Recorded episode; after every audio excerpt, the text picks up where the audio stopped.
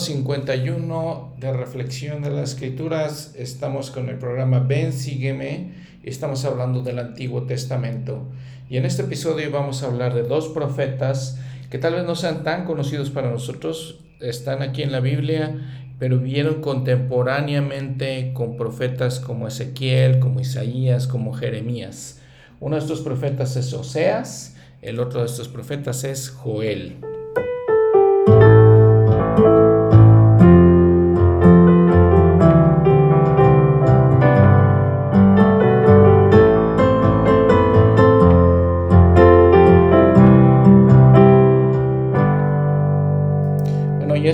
Oseas era hijo de Beri y vivía en el reino de Israel, el reino del norte. Y les digo, era precisamente contemporáneo de Isaías y sirvió a los mismos reyes que servía, servía Isaías. Dice en su capítulo 1, versículo 1, la palabra de Jehová que vino a Oseas, hijo de Beri, en días de Usías, Jotam, Acaz y Ezequías, reyes de Judá, y en días de Jeroboam, hijo de Joás, rey de Israel. Entonces, como ven, no estamos siguiendo precisamente una cronología, sino estamos hablando más bien de las profecías de estos hombres llamados por Dios. El profeta Oseas, junto con Amós, Isaías, les digo, profetizó en estos tiempos, y su nombre, junto con Isaías y Yeshua, Jesús, todos son formas de, de, las palabras en hebreo que significan Jehová salva, salvación o liberación. Vamos a ver que en la historia de Oseas los nombres son muy importantes. En realidad en todos los profetas, pero en este eh, profeta en particular. Y entonces, por ejemplo, la central del libro de Mormón dicen que en la, la historia está en los nombres. Y lo vamos a ver aquí. Una cosa interesante de este Oseas es que su vida es un poquito diferente y nos puede parecer un poco rara. Principalmente los tres primeros capítulos puede ser como que no entendemos porque Oseas se le manda a tener una vida familiar completamente inusual. Bueno, déjenme decirles antes de entrar en la historia que este libro de Oseas es el primero de 12 libros que se consideran los libros proféticos menores. ¿sí? Son menores en, tamaño, pero no podemos considerar que sean menores en importancia. Es, es, muy importante que entendamos eso. O sea que menores significa más bien es la cantidad y no la calidad. Entonces, vamos a entender eso. ¿sí? Y les digo, y muchas de estas cosas, cuando lo veamos, les digo, esa, esta relación inusual, su, su vida familiar tan inusual de Oseas, consideremos eh, el simbolismo de, estas, de esta vida. Eh, como lo hemos visto con muchos otros profetas, muchos otros de los grandes hombres, su vida simboliza cosas. Y específicamente en este, en este libro. Dice por ejemplo, en el versículo 2, el principio de la palabra de Jehová por medio de Oseas. Y dijo Jehová a Oseas, vean lo, inusual que es esto y nos puede, nos puede ser como extraño también. Ve, toma para ti como esposa una mujer dada a la prostitución y ten hijos de prostitución, porque la tierra se ha dado a la fornicación apartándose de Jehová. Vean también que entonces este símbolo es el mismo símbolo de cuando el Señor dice que Israel es su esposa y Él es el esposo. Entonces, bueno, aquí le está dando este, este mandamiento tan particular a Oseas, pero vamos, tenemos que entenderlo desde esa perspectiva. El manual instituto, por ejemplo, nos dice, ¿Algunas vez, alguna vez, pregunta, alguna vez ha dado amor y confianza o hecho convenios solemnes y posteriormente ha sido traicionada o traicionada? ¿Ha sido amado o amada como persona? ¿Le han tenido confianza y luego en un punto de debilidad ha traicionado aquella confianza dañando así la relación afectiva? Y de este modo sabe lo que es sentir el anhelo de volver a ser digno de confianza. Entonces, eh, cierro la cita. Si leemos este libro de Oseas desde esa perspectiva, lo que les digo, eh, podemos entender la razón de, estas, de estos mandamientos tan inusuales que le está dando el Señor. Dice también su encabezado del capítulo, dice, Oseas y su familia son una señal para Israel. Son una señal para Israel. Versículo 3. Fue pues y tomó a Gomer, hija de Diblaim, la cual concibió y le dio a luz un hijo.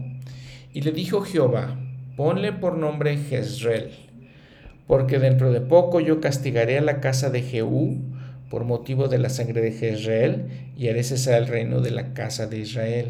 Entonces Jehú era el rey de Israel del, reino del norte. Y dice, haré cesar el reino de la casa de Israel, el reino de Israel del norte nuevamente. Y acaecerá que en aquel día quebraré yo el arco de Israel en el valle de Jezreel. Y dice, ella concibió otra vez y dio a luz una hija y le dijo Dios, ponle por nombre Lo porque no tendré más misericordia de la casa de Israel, sino que les quitaré del todo. Más de la casa de Judá tendré misericordia, y los salvaré por, por Jehová su Dios, y no los salvaré con arco, ni con espada, ni con batalla, ni con caballos, ni con jinetes. Entonces vean, vean toda la historia. Probablemente lo más seguro es que el Señor le está diciendo a Oseas, vas a tomar una, una mujer que se da la prostitución, quiere decir que no era fiel, que no era eh, digna de confianza, como les decía, porque esta mujer, nuevamente el símbolo, representa a Israel. Y ese hombre, el esposo, Oseas, representa al Señor. Y si vemos esto, vamos a ver toda la importancia de este simbolismo. ¿Por qué? Porque Israel se fue detrás de otros esposos cuando tenía un esposo bueno, fiel, en esta manera el, Señor perfecto, que guardaba sus convenios. Sin embargo, Israel se fue tras otros hombres y entonces ese es el símbolo que está dando el Señor con Oseas y con Gomer. Entonces nuevamente el Señor está empleando la figura, la metáfora de un matrimonio y está enseñando a su pueblo que había sido infiel y que aún así, vamos a seguir viendo en la historia, no se divorciaría de ellos o los expulsaría si es que como pueblo se volvían a él. Entonces vean lo especial del mensaje que está dando el Señor.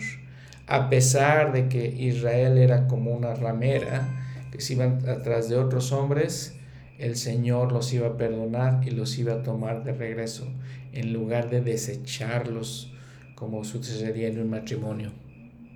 Y entonces vean de lo que hemos platicado anteriormente, la manera que escribían los hebreos, la manera que escribían el pueblo de Israel. Esta es la manera, usando todas estas metáforas y simbolismos, que les digo, este eh, simbolismo de matrimonio, Dios se desposa, se casa con Israel con el convenio de Abraham, ahí se hace un contrato, un convenio, y ese convenio fue renovado con, el, con Moisés en el Sinaí.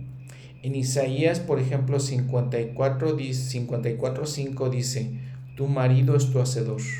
Y Jeremías 3:14 dice, porque yo soy vuestro esposo. Y entonces esa referencia.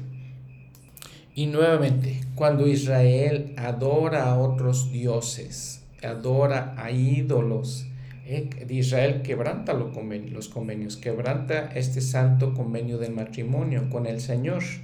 Dice, ven lo que lo leímos, ¿no? Eh, en el, capítulo, el capítulo 1, versículo, este versículo 2, porque la tierra se ha dado a la fornicación, apartándose de Jehová.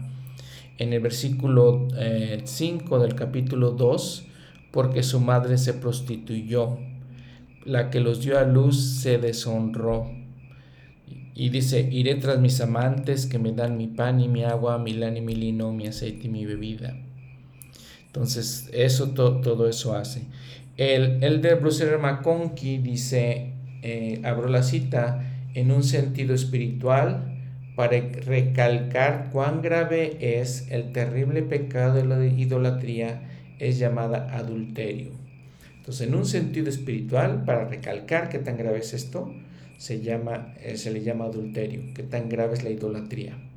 Cuando el pueblo del Señor se aparta de él y adora a dioses falsos, su infidelidad a Jehová se explica como fornicación y adulterio. Al abandonar al Señor, su pueblo se torna infiel a los convenios, convenios hechos con aquel que simbólicamente es su esposo. Cierro la cita. Entonces este simbolismo es muy importante en este mensaje de Oseas. Y bueno, continuando con la historia, vemos que entonces Oseas tiene otro hijo. Entonces un tercer hijo. Los, los tres hijos tienen eh, sus nombres tienen significados. Entonces, por ejemplo, Jezreel, si ven todas sus notas al pie de la página, significa Dios siembra. Y luego sal, eh, nace Lo Ruama, no ha recibido misericordia. Y luego nace Lo Amni, pueblo que no es mío. Entonces les digo, en estos nombres es parte del mensaje de Oseas. Y en el segundo capítulo, eh, vean el primer versículo, también vienen nombres que tienen significados a mí, que significa pueblo mío, y Ruama, habiendo logrado misericordia. Y entonces continúa con este simbolismo de eh, Gomer, que simboliza a Israel, que se va sigue haciendo sus, eh, las cosas que, que, hacía, su adulterio, dice, y entonces este, se aleja, dice en número versículo 7, y seguirá a sus amantes, pero no los alcanzará, los buscará, pero no los hallará. Y entonces dirá, iré y volveré a mi primer marido, porque mejor me iba antes eh, mejor me iba entonces que ahora. El libro del Antiguo Testamento, versículo por versículo, menciona eh, la similitud de esto con el hijo pródigo, la parábola del hijo pródigo. ¿Recuerdan? Lucas 15, 17 y 18. Este hijo pródigo que toma todas las cosas de su padre le dice, me quiero ir, dame todo lo que me corresponde a mí. Y se va, se va y se acaba el dinero, y entonces está en una situación eh, ya muy difícil, que dice que comían con los cerdos, y de pronto en el versículo 17, y volviendo en sí, dijo, ¿cuántos jornaleros en casa de mi padre tienen abundancia de pan? Y yo aquí perezco de hambre. Me levantaré e iré a mi padre y le diré, Padre, he pecado contra el cielo y contra ti entonces es algo muy parecido a lo que está pasando con Gomer o con Israel, les digo, eh, todo así siendo simbolismo de este pueblo. En esto entonces Oseas, como vimos en el versículo 21, les recuerda, les surge y les dice, a mí, pueblo mío, ¿sí? para que se recuerden del Señor y entonces de esa manera reciban misericordia, ruama habiendo logrado misericordia. Y en todos estos versículos podemos ver eh, todos los, significados de estas metáforas. ¿no? Entonces le decía, a mí mi pueblo, Rama, habiendo alcanzado misericordia, vuestra madre en el versículo 2 dice, la nación de Israel.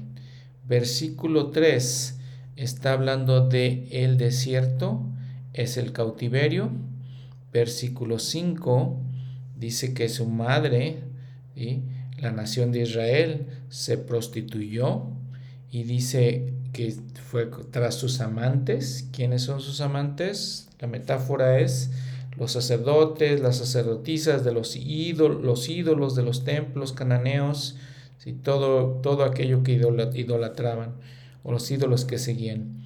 Luego, por ejemplo, el versículo 5 al 9 y luego en el 13 habla, por ejemplo, de pan, grano, lana, joyas, son los valores y tesoros humanos. En el versículo 9 dice, por tanto yo volveré y tomaré mi trigo a su tiempo y mi vino a su sazón y le quitaré mi lana y mi lino que le había dado para cubrir su desnudez. Su desnudez era los pecados de Israel. En el 11 y el 14 habla de atraerla. ¿sí? Dice, Jehová, el Señor, vean lo importante que de este mensaje, aún la ama, aún ama a Israel y trata de reconquistarla. Como dice en el versículo 14, pero aquí yo la atraeré y la llevaré al desierto y hablaré a su corazón. Versículo 15. Habla de un valle de Acor. Es un, es un, eh, área fértil, está cerca de Jericó, eh, al norte de Jericó, cerca de Gilgal. Entonces, al decirles esto, es un área fértil, el Señor está diciendo que les va a restaurar sus bendiciones. Versículo 16. Entonces, habla de Ishi. Ishi significa marido en hebreo. Baali, mi Señor. Entonces, en ese momento dice, dice, en aquel día dice Jehová, me llamarás Ishi y nunca más me llamarás Baali me llamarás marido y no señor. Entonces que Israel en, ese tiempo iba a aceptar nuevamente a, Dios. Eh, en el versículo 19, y te desposaré conmigo para siempre, vean, te desposaré conmigo para siempre. Y dice el 20, y te desposaré conmigo en fidelidad y conocerás a Jehová está hablando nuevamente del nuevo y sempiterno convenio del matrimonio. Nuevamente es el simbolismo, simbolismo. Y vean el capítulo 3, el encabezado. En los últimos días Israel buscará a Jehová y volverá a él y participará de su bondad. Versículo 1, y me dijo otra vez Jehová, ve, ama a una mujer amada de su compañero, aunque adúltera, tal como Jehová ama a los hijos de Israel, los cuales miran a dioses ajenos y aman los panes de pasas. Y entonces le está diciendo prácticamente a, este, al profeta de que regrese con, con Gómez, de que la ame otra vez, nuevamente simbolizando que el Señor iba a recibir nuevamente al pueblo que iba a recoger al pueblo de Israel. Y dice versículo 5, después volverán los hijos de Israel y buscarán a Jehová su Dios y a David su rey y temerán a Jehová y a su bondad en los últimos días. Bueno, miren, los siguientes capítulos, igual que sus otros profetas, Oseas predica el arrepentimiento de Israel. Él lo hace con un lenguaje figurativo. Si recuerdan este lenguaje figurativo que ya habíamos visto, es una manera en que los hebreos se expresaban y era una manera de comparar, comparaban la experiencia humana con algo que se utiliza, que había en la naturaleza. Es lo mismo que hizo Jesucristo, si recuerdan. ¿sí? Usaba, por ejemplo, los árboles, usaba las ovejas, los pescados, eh, las víboras, también usaba las plantas, los árboles de los olivos, los árboles de higo, todo ese tipo de eh, piezas o partes de naturaleza, perdón, eh, se usaban en, el antiguo Israel. Les digo, Jesucristo mismo lo hizo de esa manera. Entonces, por ejemplo, Oseas hace exactamente lo mismo. Si, si vemos, por ejemplo, Oseas 6.4, él dice, ¿qué te haré a ti, oh Efraín? ¿Por qué está hablando de Efraín? Recuerdan que era tribu principal del reino del norte, está hablando hacia ellos, al reino de Israel. ¿Qué te haré a ti, oh Judá? Igual, la tribu principal del reino del sur, el reino de Judá. La piedad vuestra es como nube de la mañana, nube de la mañana, naturaleza, y como el rocío de la madrugada que se desvanece. Entonces vean lo que usa, ¿no? En el capítulo 7, versículo 8 dice, Efraín se mezcla con los demás pueblos, Efraín es como torta no volteada. Vean en el 11, y Efraín es como una paloma incauta.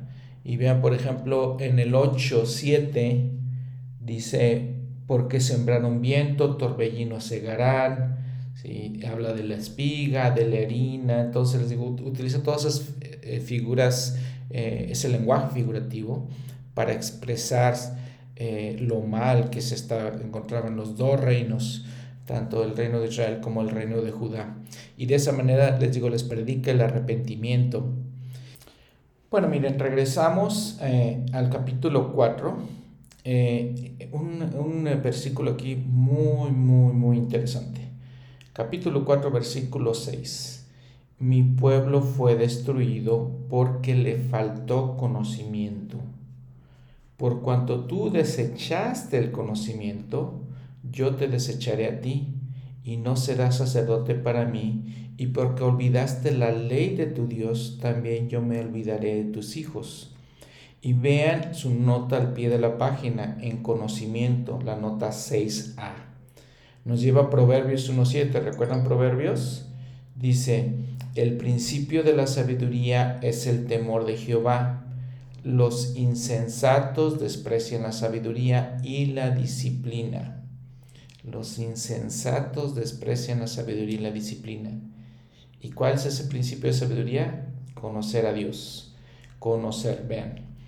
Jeremías 9, 23, 24. Así dice Jehová, no se alabe el sabio en su propia sabiduría, ni en su propia valentía se alabe el valiente ni el rico se alabe en sus propias riquezas, mas alábese en esto el que haya de alabarse, en entenderme y conocerme, porque yo soy Jehová, que hago misericordia, juicio y justicia en la tierra, porque en estas cosas me deleito, dice Jehová. Vean la profundidad de este principio la profundidad de esto que está hablando Oseas. Eh, le faltó al pueblo conocimiento. ¿Por qué? Desecharon el conocimiento. Eh, y dice entonces Jeremías, tenemos que entender y conocer a Dios. ¿Cómo podemos entender y conocer a Dios? Pues para mí lo muy claro y muy obvio, la reflexión que se me hace muy clara, es, lo podemos entender a través de las escrituras, leyendo, escudriñando las escrituras, como lo hemos hablado en, los episodios, escudriñando. Número dos, muy claro, ¿cómo podemos entender al Señor y conocerlo? Yendo a su casa, yendo al templo, ahí podemos conocer a Dios. Número tres, muy claro también, ¿cómo podemos entender y conocer al Señor? Hablando con Él mediante la oración. Tres principios básicos muy importantes, muy importantes. Y podríamos agregar otro principio ahí que sería el servicio. Dar servicio ayudar a otros hijos de nuestro Padre Celestial. ¿Quiénes son los otros hijos de nuestro Padre Celestial? Toda la gente que nos rodea. Todos, absolutamente todos. Entonces, vean, les digo, se me hace demasiado interesante cómo este pueblo, el pueblo de Israel, fue destruido por esa falta de conocimiento, o tal vez más bien porque desecharon el conocimiento. ¿Por qué los nefitas fueron destruidos y no los lamanitas? Porque tenían el conocimiento y lo desecharon también. Entonces está juntando aquí Oseas, como decir, te falta conocimiento porque lo desechaste. Entonces, tenemos que tener el conocimiento del Señor, tenemos que saber eh, quién es Él. Recuerden entonces, por ejemplo, lo que el Señor le reveló, igual que a Oseas, el Señor le revela a José Smith en Doctrina y Convenio 131. 6. Es imposible que el hombre se salve en la ignorancia. ¿Ignorancia de qué? De las cosas de Dios. Es lo, lo mismo que le, reveló el Señor a, José Smith. Entonces es, es, muy importante que entendamos este principio y que lo apliquemos en, nuestra, en nuestras vidas. Y entonces en los siguientes versículos, por ejemplo, del 11 al 14, recuerdan que habíamos hablado de dos pecados graves del pueblo de Israel. Uno era el adulterio y otro era la idolatría. Eran los dos pecados graves del pueblo. Y entonces, por ejemplo, dice en el versículo 11, fornicación y vino y mosto quitan el juicio, Su nota a pie de la página dice que es, el juicio es el hebreo para la razón o el entendimiento. Sigue hablando del entendimiento, del conocimiento, de la razón, o seas. Y parece que está diciendo, le está este, llamando al arrepentimiento al pueblo de Israel por dos cosas básicamente en este punto, que es la ley de castidad y la palabra de sabiduría. ¿sí? Entonces diciendo que estas cosas nos quitan el entendimiento, no vamos a entender. Pero les habla también de la idolatría en el versículo 13, sobre las cimas de los montes sacrifican. Eh, desde el versículo 12, de hecho, les dice, mi pueblo a su ídolo de madera pregunta y su palo. Vean nuevamente, este, podemos decir tal vez el sarcasmo que usa el Señor, le preguntan a un palo, a un ídolo de una madera. Dice, mi pueblo a su ídolo de madera pregunta y, a su, palo, y su palo le responde.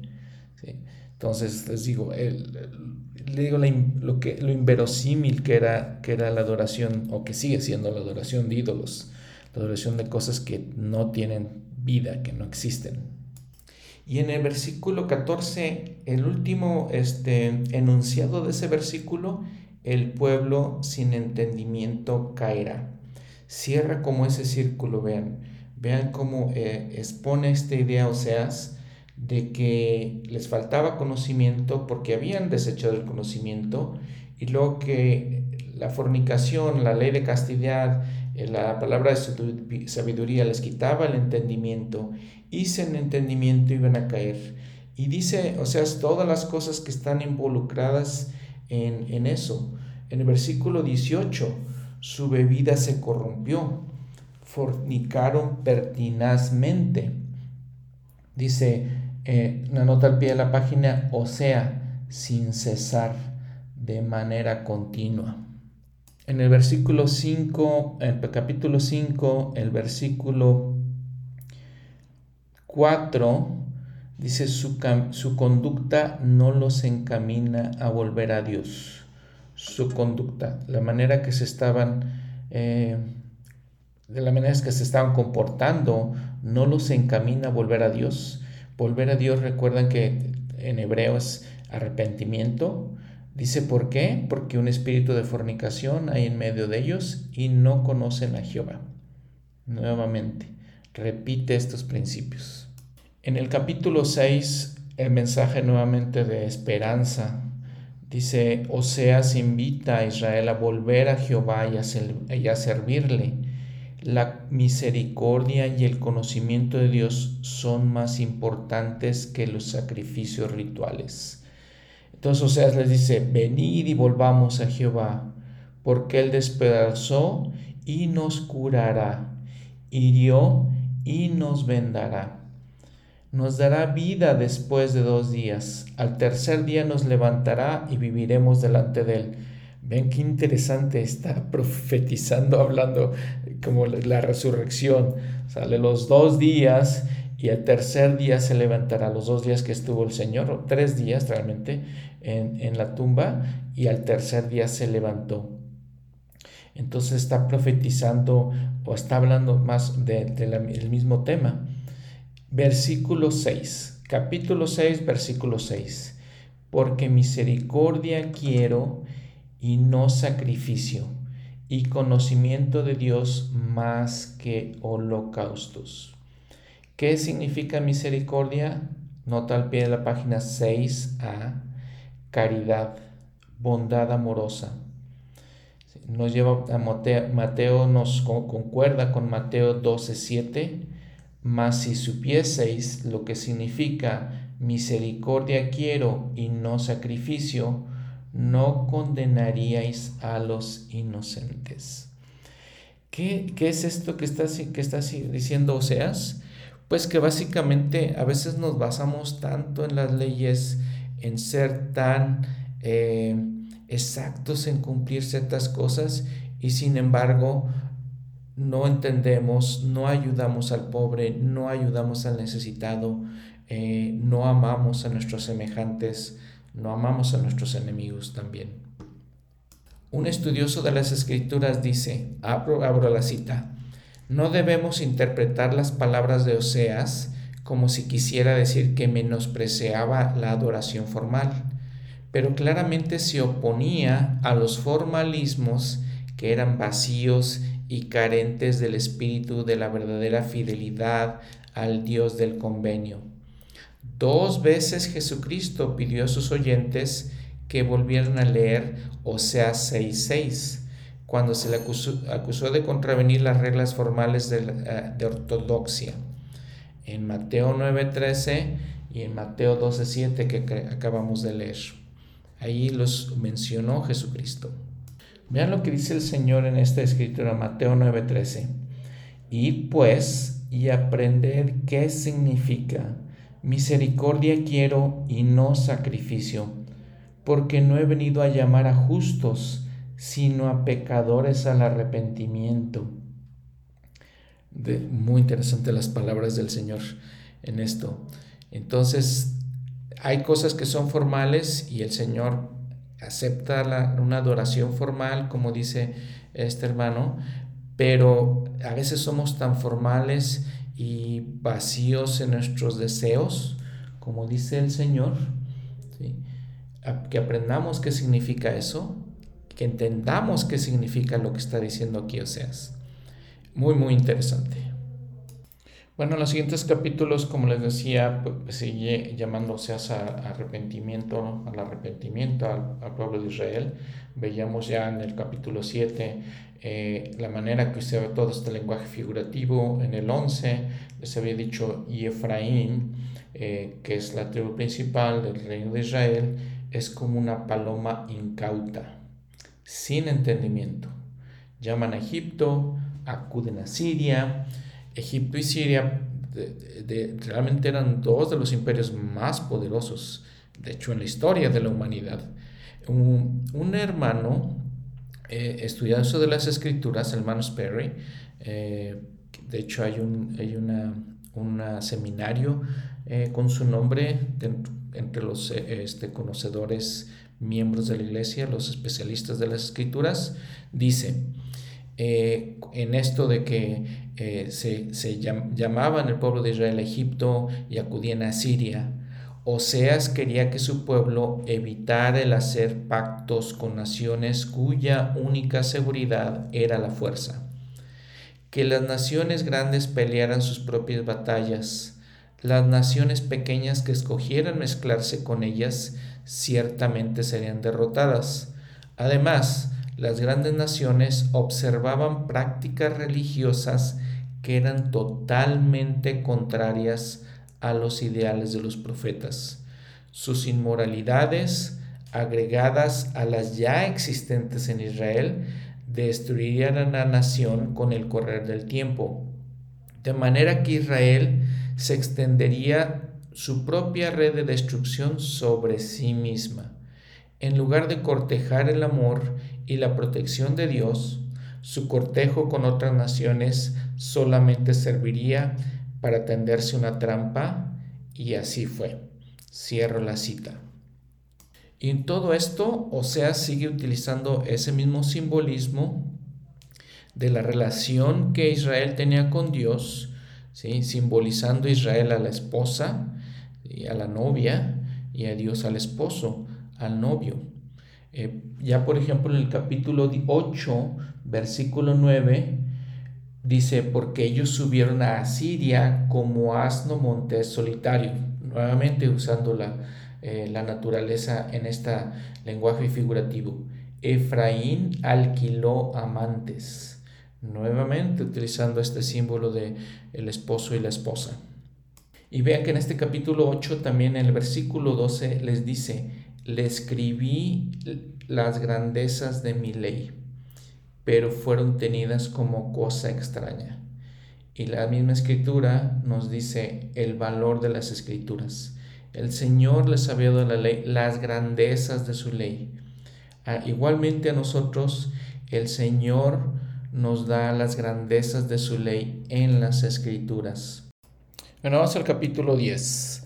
Eh, el encabezado dice, Israel ha arado maldad y cegado iniquidad, o sea, se exhorta a Israel a buscar a Jehová. Y bueno, viene en algún otro lenguaje figurativo en, estos eh, versículos, pero vamos al versículo 12 eh, de este capítulo 10. Dice, sembrad para vosotros en justicia. Sembramos algo, sembramos justicia y dice, segad para vosotros en misericordia. Entonces es como la ley de la eh, siembra y la cega. Lo que sembramos cosechamos. Dice el Elder pero la misericordia no es derramada indistintamente sobre el hombre. No a todos los hombres se nos da misericordia sin distinción, excepto en el sentido general que se manifiesta en la creación de la tierra y en poblarla, excepto esa parte en donde todos recibimos esa misericordia de estar en la tierra, de, vivir y tener esta creación así como en la concesión de la inmortalidad a todos los hombres como un don gratuito. Entonces dice otra vez, eh, la inmortalidad es otro ejemplo de cómo si recibimos la misericordia de Dios, todos indistintamente. Pero dice, sigue diciendo el Conqui, más bien la misericordia es otorgada por la gracia, amor y condescendencia de Dios, de la misma manera que todas las bendiciones, aquellos que se sujetan a la ley sobre la cual se basa. Doctrina y Convenio 130, 20 y 21. Aquella ley es la ley de la justicia. Los que siembran justicia recogen misericordia. Y hace el del Macongi referencia a esta escritura de Oseas 10, 12. No hay promesa de misericordia para el malvado, en cambio, los diez mandamientos declaran que el Señor promete mostrar misericordia a millares a los que lo aman y guardan sus mandamientos. Cierro la cita del Lermaconqui. Entonces les digo, es una ley de la cosecha.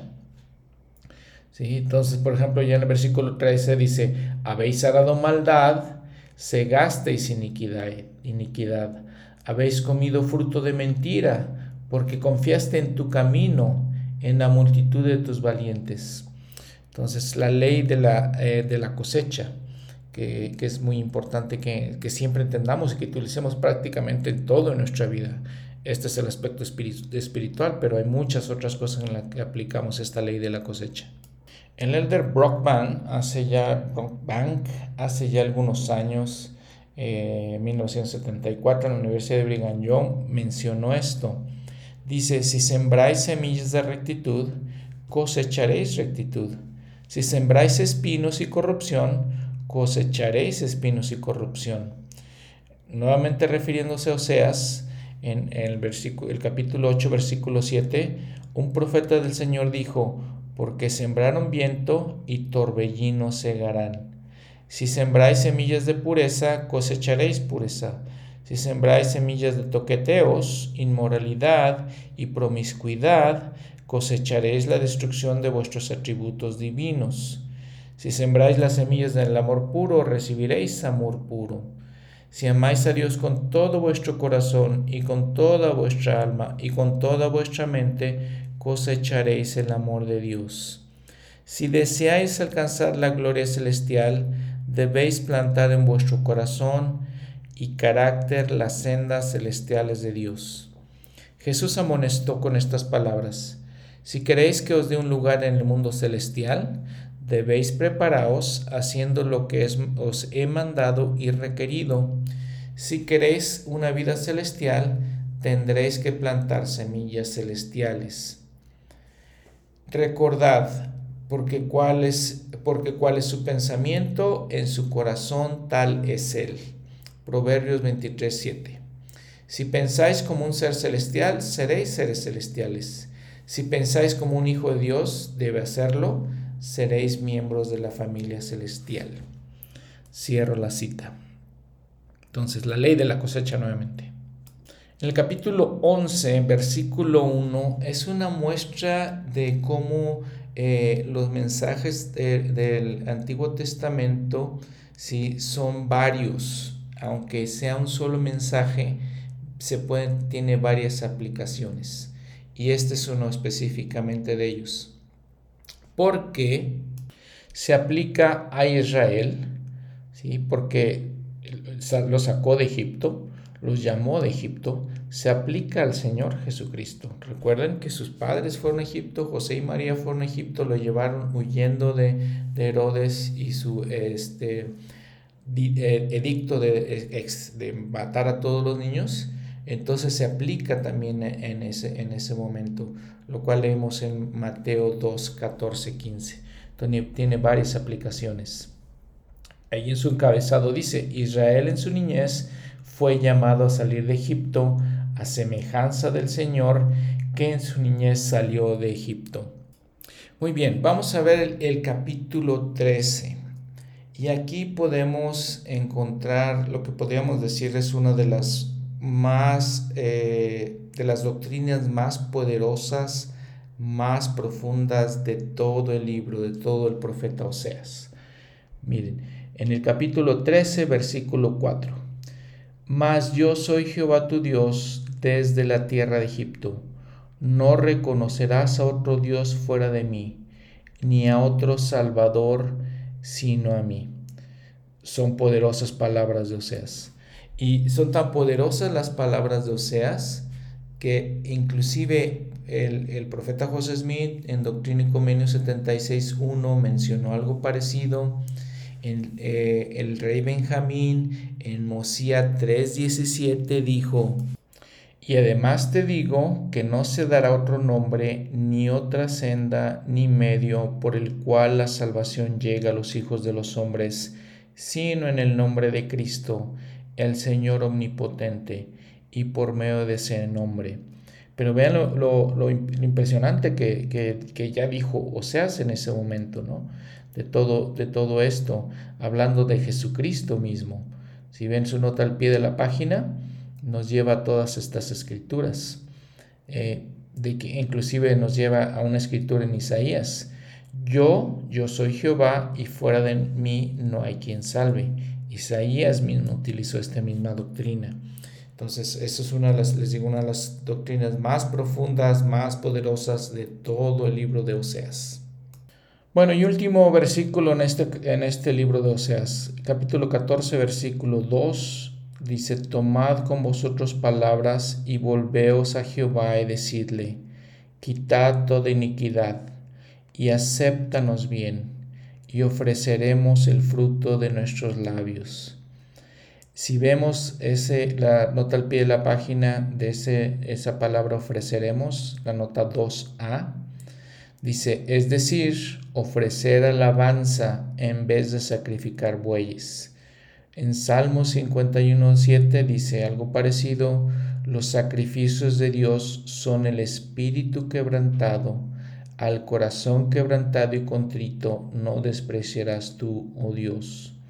Doctrina y Convenio 59.8 Ofrecerás un sacrificio al Señor tu Dios en rectitud, sí, el de un corazón quebrantado y un espíritu contrito. Entonces es lo que dice el pueblo de Israel. Bueno, terminamos con este eh, libro de Oseas y vamos con Joel. El libro de Joel, Joel, no sabemos muchas cosas de este profeta. Sabemos que también era un profeta menor por lo que les decía anteriormente, porque sus escritos son pequeños, no, por la, falta de importancia de sus, de sus escritos. ¿sí? Eh, nos, nos, empieza a decir nada más en el versículo 1 la palabra de Jehová que vino a Joel, hijo de Petuel. ¿sí?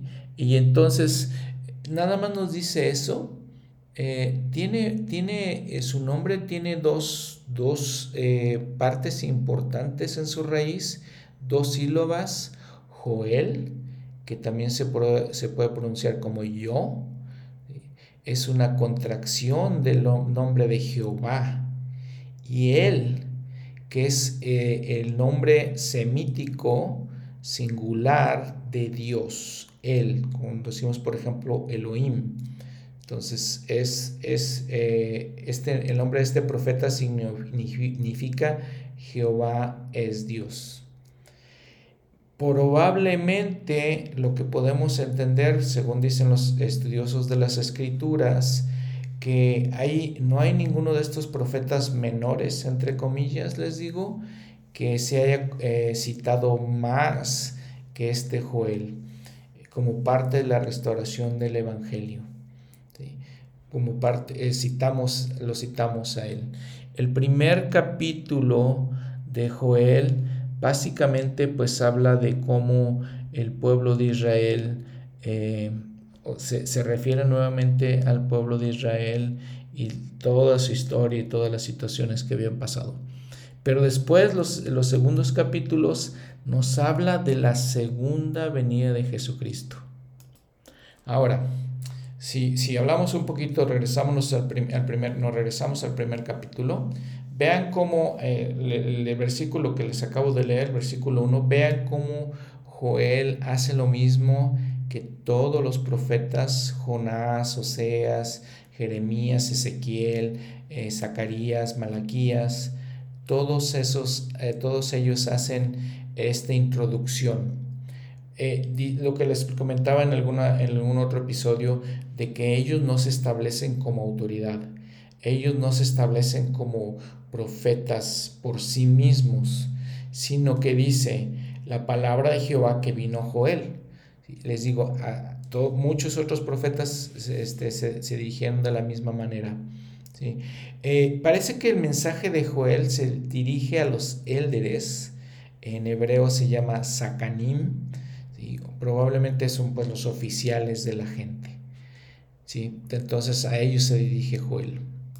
Aunque como dice el versículo 2, dice, oíd esto ancianos, élderes, y también dice, y escuchad todos los moradores de la tierra. Entonces obviamente se dirige a todo, a todos nosotros es, el, mensaje de Joel. Y bueno, como ven en los siguientes versículos, nuevamente las imágenes que se utilizan en la literatura hebrea, lleno de imágenes. Habla, por ejemplo, de la langosta, y eh, todos estos versículos, por ejemplo, hasta el, hasta el 4, se refieren a la vida de una langosta y cómo eso es muy similar a lo que Joel está eh, profetizando como devastación eh, para los últimos días. Un, punto importante, por ejemplo, que utilizan los profetas es este simbolismo de la vid y la higuera, porque eran unas de las plantas más duraderas en el antiguo Israel, representaban como lo más especial, lo mejor que el Señor le había dado a su pueblo elegido. Dice en el versículo 12, se secó la vid y pereció la higuera. Entonces les digo, la, la vid y la higuera eran muy especiales para el pueblo de Israel. Sin embargo, se secaron. Bueno, les decía ya en el capítulo 2 habla de la segunda venida. Hay que mencionar, muy importante, que cuando en la historia de José Smith, cuando habla de la visita del ángel Moroni en el capítulo 40, eh, perdón, en el versículo 41, habla de que él, el ángel Moroni, le menciona estas profecías de Joel. ¿sí? Dice 41, citó además desde el versículo 28 hasta el último del segundo capítulo de Joel. También indicó que todavía no se cumplía, pero que se realizaría en breve, y declaró además que pronto entraría la plenitud de los gentiles. Y bueno, dice el profeta que citó muchas otras cosas en su, en su mensaje. Eh, pero qué interesante que, el ángel Moroni le, dio este mensaje al profeta cuando lo visitó antes de entregarle las planchas y el libro de Mormón. Y vean cómo empieza el capítulo 2. Versículo 1. Tocad trompeta en Sión y dad alarma en mi santo monte tiemblen todos los moradores de la de la tierra, porque viene el día de Jehová, porque está cercano. Sabemos que el Santo Monte se refiere al templo, eh, Sión, lo que estamos buscando que, que sea el pueblo de Dios, ¿sí? el Sión que son los puros de corazón, como ya lo habíamos, habíamos mencionado anteriormente, el de Bruce McConkie dijo, Sion es la gente, Sion es los santos de Dios, Sion es aquellos que se han bautizado, los justos, o en otras palabras, como lo dice nuestra revelación, esta es Sion, los puros de corazón.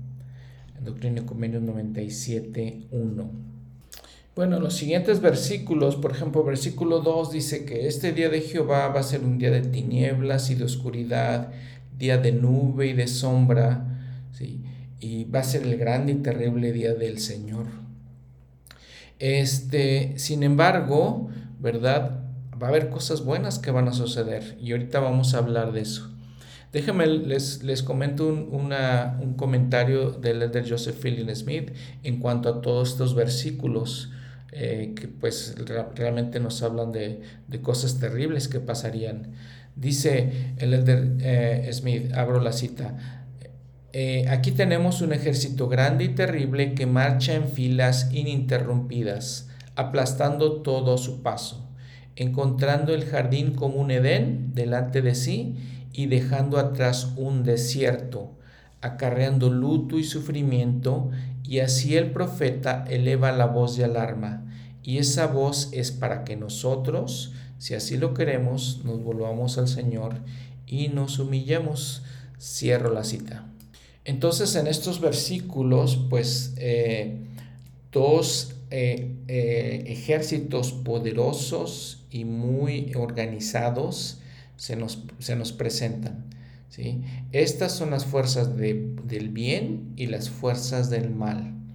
Y los compara con varias cosas, usa Joel varios, varios simbolismos. Los, habla, los compara con el fuego, con hombres poderosos, con un pueblo grande, un estruendo de carros, dice, de, eh, valientes, dice, hombre, como hombres de guerra, valientes.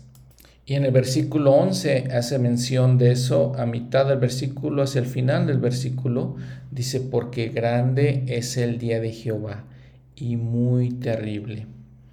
¿Y quién podrá soportarlo? Pero vean, vean lo que dicen los versículos 12 y 13. Por eso pues, ahora, dice Jehová, volveos a mí con todo vuestro corazón, y con ayuno, y con, lamento, y con llanto. Ahora, como les he mencionado varias veces, volveos significa arrepentirse. Y dice el versículo 3, y rasgad vuestro corazón y no vuestros vestidos, y volveos a Jehová, vuestro Dios, porque es misericordioso y clemente, tardo para la ira y grande en misericordia. Recuerdan que siempre hemos hablado de, los momentos en que eh, el pueblo de Israel, como parte cultural, la gente se rasgaba los vestidos cuando había alguna tragedia, cuando había algo, algo malo o algo difícil. Entonces aquí lo que está diciendo el Señor, ya no se rasguéis los vestidos, ¿sí? sino que vuestro corazón. Es exactamente eso. Venid a mí con un corazón quebrantado y un espíritu contrito. Es lo que le está pidiendo. Y vean que a pesar de que dice que el día de Jehová es grande y terrible, Él dice, y a veces vemos todas las señales de la segunda venida y les, estaba comentando que van a pasar cosas difíciles, eh, tal vez espantosas, pero vean lo que dice aquí, es misericordioso y clemente, tardo para la ira y grande en misericordia. Y entonces hablando de esta segunda venida que va a ser un, gran, un día grande y terrible, y les digo de esa idea que tenemos, ese concepto de que van a pasar cosas desastrosas que ya realmente están pasando, con todos los desastres naturales y, las doctrinas y las cosas eh, pues eh, malas que están pasando en el mundo. Sí, y, vean lo que dice, de hecho, el presidente Nelson en esta conferencia de octubre, donde dice vencer al mundo y hallar descanso. Él mismo dice que probablemente este es uno de los más, tiempos más difíciles, difíciles en la historia de la humanidad. Y él dice que llora por nuestras penas, decepciones y preocupaciones sin embargo, está el otro aspecto que tenemos que ver de la segunda venida. El presidente Nelson dice, cito, pero mis queridos hermanos y hermanas, tenemos por delante muchísimas cosas maravillosas. En los días venideros veremos las mayores manifestaciones del poder del Salvador que el mundo jamás haya visto. Entre ahora y el momento en que regrese con poder y gran gloria, Él concederá innumerables privilegios, bendiciones y milagros a los fieles. Y les comentaba eh, en un episodio pasado también, les he comentado varias veces lo maravilloso que es ver la construcción de tantos templos. Nunca se podría imaginar 200 templos alrededor del mundo o más de 200 templos alrededor del mundo y todavía los que faltan. Y todavía las cosas buenas que sí están pasando en este mundo, a pesar de todas tantas cosas que sí también están pasando malas, pero podamos pensar en, esas cosas buenas. Porque el mismo profeta dice, abro la cita, como he dicho anteriormente, el recogimiento de Israel es la obra más importante que se está llevando a cabo hoy en la tierra. El recogimiento de Israel que, del que tanto hemos estado hablando, que han hablado los profetas del Antiguo Testamento. Continúo la cita. Un elemento crucial de este recogimiento es la preparación de un pueblo capaz, preparado y digno de recibir al Señor cuando Él regrese. Un pueblo que haya elegido a Jesucristo por encima de este mundo caído. Un pueblo que se regocije en su albedrío para vivir las leyes mayores y más santas de Jesucristo. Les hago un llamado, mis queridos hermanos y hermanas, para que lleguen a ser ese pueblo recto. Cierro la cita. Entonces, habiendo, siendo, eh, eh, preparándonos para la segunda venida, para, preparándonos para ser ese pueblo especial, para recibir al Señor, tienen que hacer cosas buenas en todo esto. Entonces, es, es otra perspectiva de, todo esto que va a pasar en el grande y terrible día del Señor que, tanto les he dicho.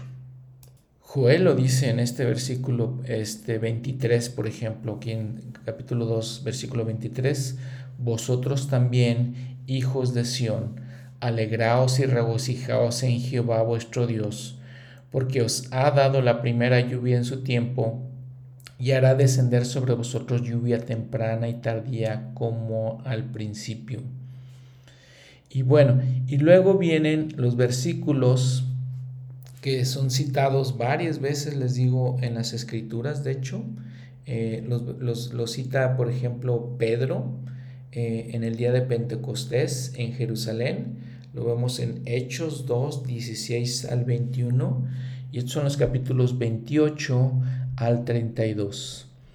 Y acontecerá que después de esto derramaré mi espíritu sobre toda carne, y profetizarán vuestros hijos y vuestras hijas, vuestros ancianos soñarán sueños, y vuestros jóvenes verán visiones.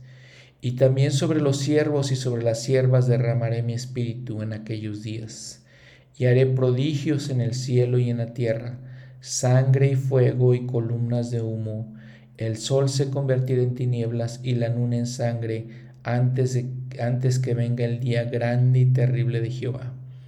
Y sucederá que todo aquel que invoque el nombre de Jehová será salvo, porque en el monte de Sión y en Jerusalén habrá salvación, como Jehová ha dicho, y entre los vivientes a los que Jehová ha llamado.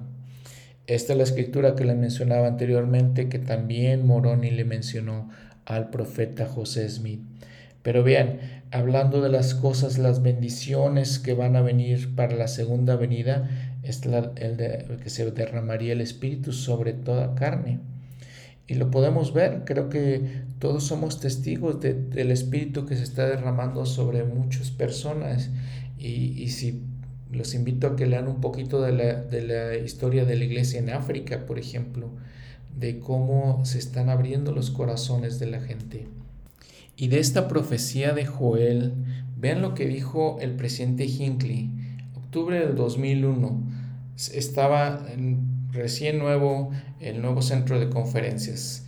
Eh, recién nuevo empezando este, este siglo o terminando el, el, año 2000, que eh, empezando el año 2001, ¿no? Dice, abro la cita del presidente Hinckley, la era en la que vivimos es el cumplimiento de los tiempos del que se habla en las escrituras, en que Dios ha juntado todos los elementos de dispensaciones pasadas, desde el día en que Él y su Hijo amado se manifestaron al joven José, ha venido sobre el mundo un torrente de conocimiento. El corazón de los hombres se ha tornado a sus padres como cumplimiento de las palabras de Malaquías.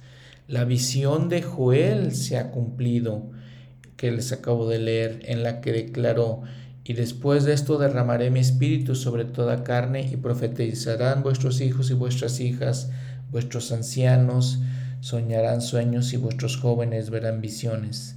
Y bueno, menciona toda esta escritura del Joel 2, 28 al 32, la menciona el presidente Hinckley.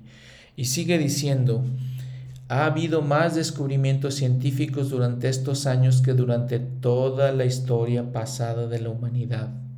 El transporte, las comunicaciones, la medicina, la higiene pública, el descifre del átomo, el milagro de la computadora con todas sus ramificaciones han florecido en particular en nuestra propia era. Durante mi propia vida he sido testigo de la sucesión de milagros tras maravillosos milagros. A veces no los valoramos. Pues sí, es algo que les mencionaba eh, en un este, episodio anterior también de todos los milagros que tenemos. Y esto estamos hablando de 2001, todavía no existían los, eh, los teléfonos celulares inteligentes y todas las cosas que podemos hacer con ellos. Y todo, no existía este, la librería del Evangelio, eh, eh, esta aplicación donde podemos impresionantemente pues ver tantas cosas y más cosas que, que, que están agregando a esta esta biblioteca que tenemos aquí directamente en nuestras manos.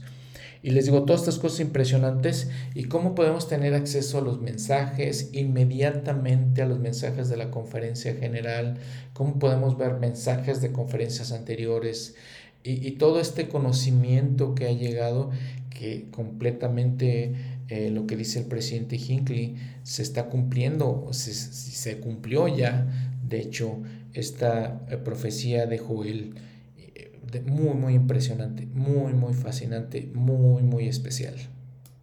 Y también todo esto de que menciona la, profecía de Joel, de que se derramará el espíritu que le estaba mencionando de África, si pueden ver, por ejemplo, África.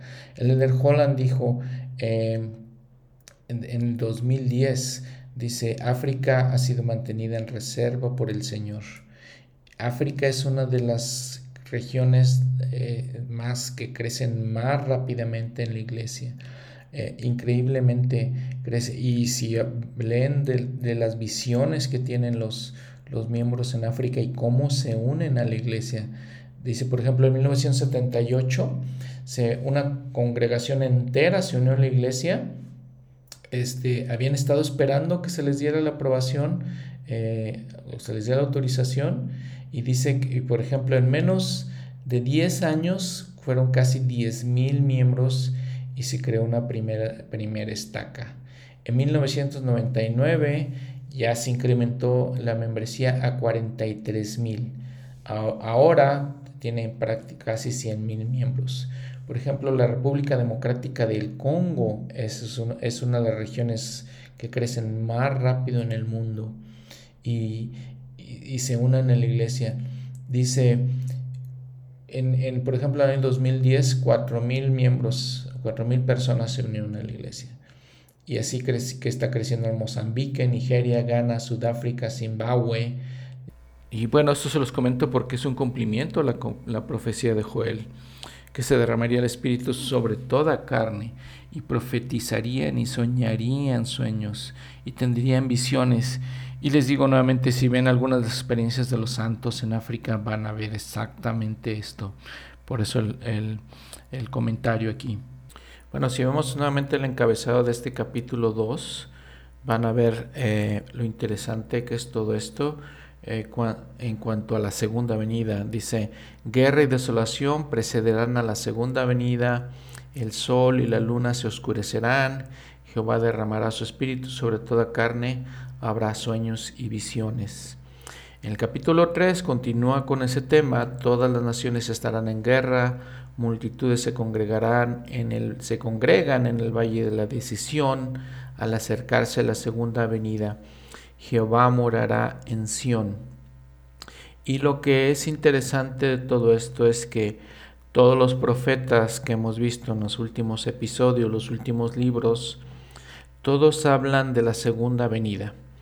Recuerdan que empezamos con Isaías, Isaías 34 del 1 al 10, y tiene un patrón y unas eh, señales de la segunda venida o que preceden a la segunda venida, Isaías 34, 1, 10, Ezequiel tiene otro patrón, Ezequiel 38 del 1 al 23, 39 del 1 al 29, y luego Joel, aquí lo vemos, del 1 al 11, y luego eh, en el capítulo 2, y luego en el capítulo 3, del 1 al 19, y después vamos a ver también a Zacarías, que habla de la segunda venida en los capítulos 12, 13 y 14. Eh, hablar de la segunda venida y todas estas señales sería, la verdad, llevaría mucho tiempo para este podcast. Eh, es un tema bastante extenso y amplio, eh, entonces llevaría mucho tiempo.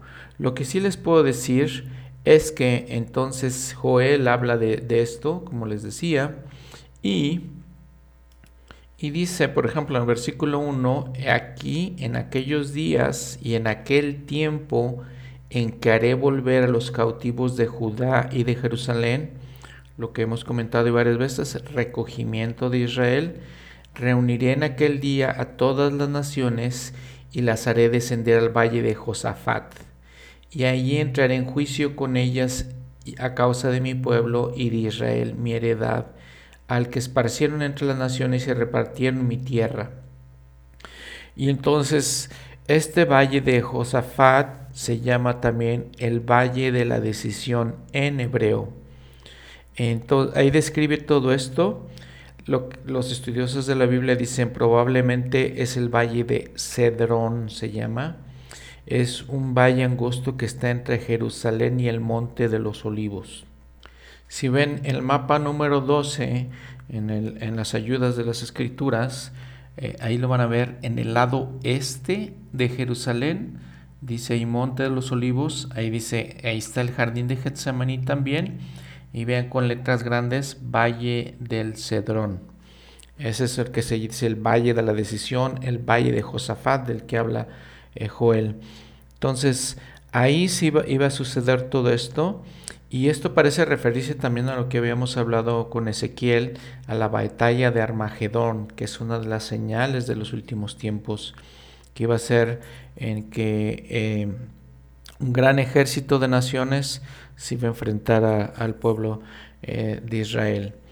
Eh, dice, por ejemplo, el elder Joseph Fielding Smith, en Señales de los Tiempos, el libro dice, encontramos a Joel, Sofonías, Zacarías, todos proclamando que en este último día, el día en que el sol se, verá oscurecido, la luna se volverá sangre y las estrellas caerán del cielo, las naciones de la tierra se congregarán contra Jerusalén. Todos ellos hablan de este acontecimiento, todos estos profetas. Y cuando venga ese día, el Señor saldrá del lugar donde se esconde Quiere decir que el Señor eh, estará en medio de esa batalla.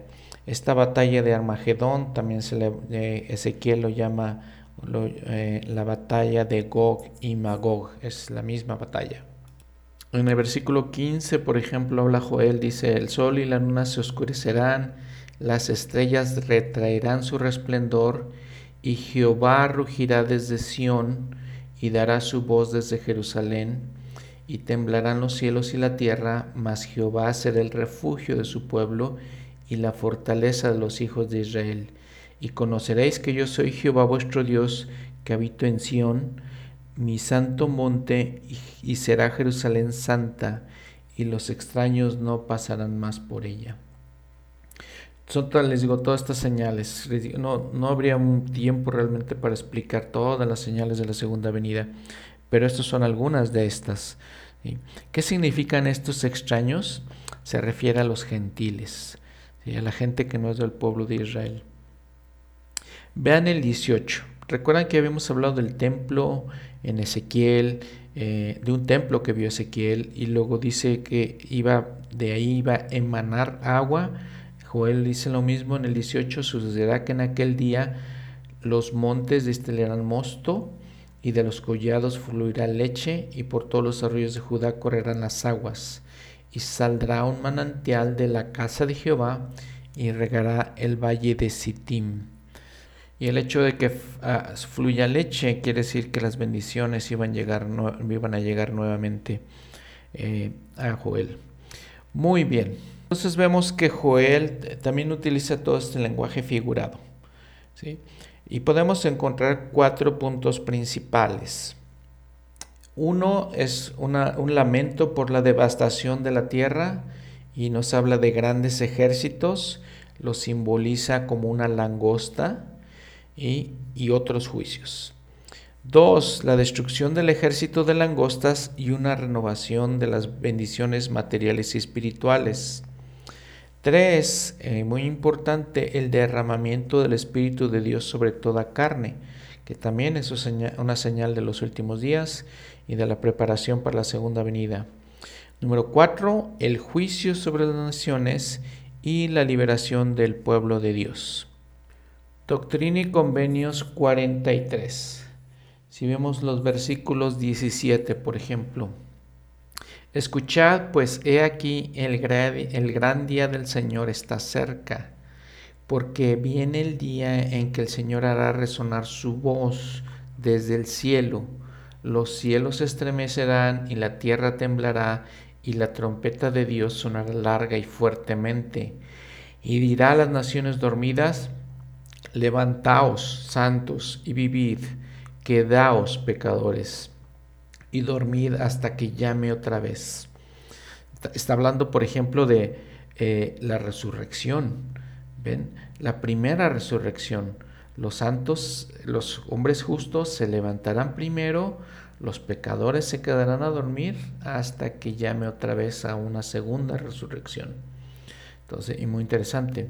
Vean entonces, por ejemplo, Dice en el 24 ya, dice, oh vosotras naciones de la, de la tierra, cuántas veces os hubiera juntado como la gallina junto a sus polluelos debajo de sus alas, mas no quisisteis.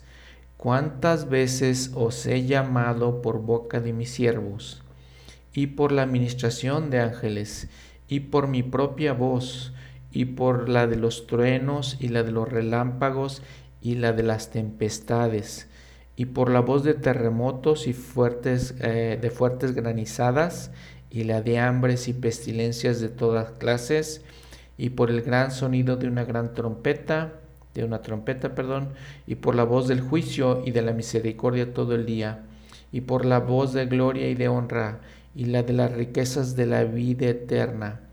Y os hubiera salvado con una salvación sempiterna, mas no quisisteis.